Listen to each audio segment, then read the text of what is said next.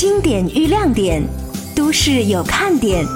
经典时光机，现在出发。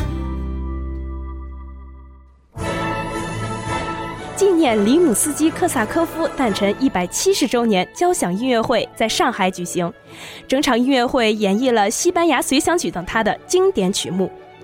科萨科夫是一位音乐家，跟其他音乐家最大的不同就是他不是音乐科班出身，完全是以自学的方式学习音乐。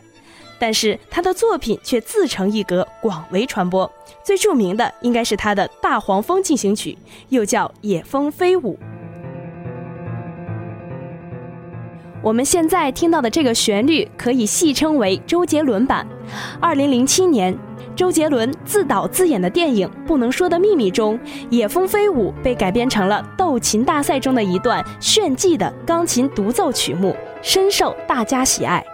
在今年春节联欢晚会上，郎朗与两位大提琴演奏者也同台合奏了这个曲目。我们可以看出，克萨科夫的追随者确实有很多。《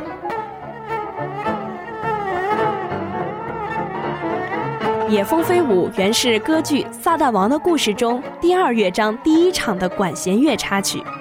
以小调活泼的快板，从快速下行的半音阶开始，用上下翻滚的音流，生动地描绘了野蜂振翅疾飞、袭击坏人的场景。《野蜂飞舞》随着社会的变化，已经被改编成了不同乐器的演奏曲目。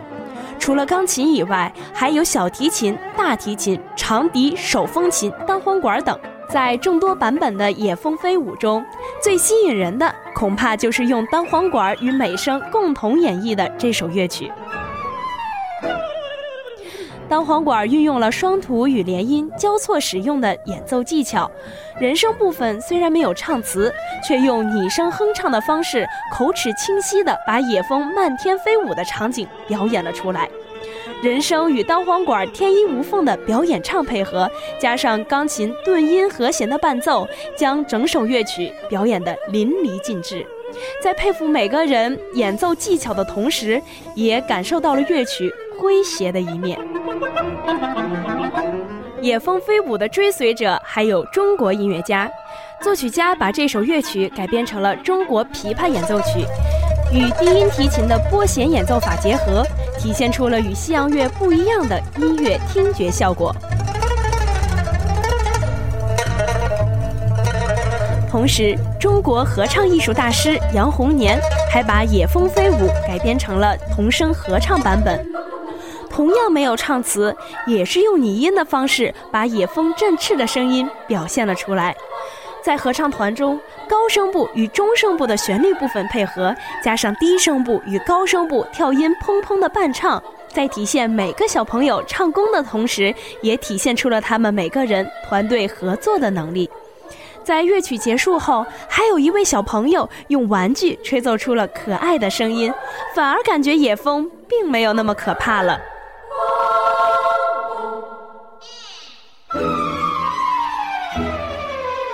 经典遇亮点，都市有看点。本期经典时光机由李欣策划，邹晶编辑录制。期待与您下周再见。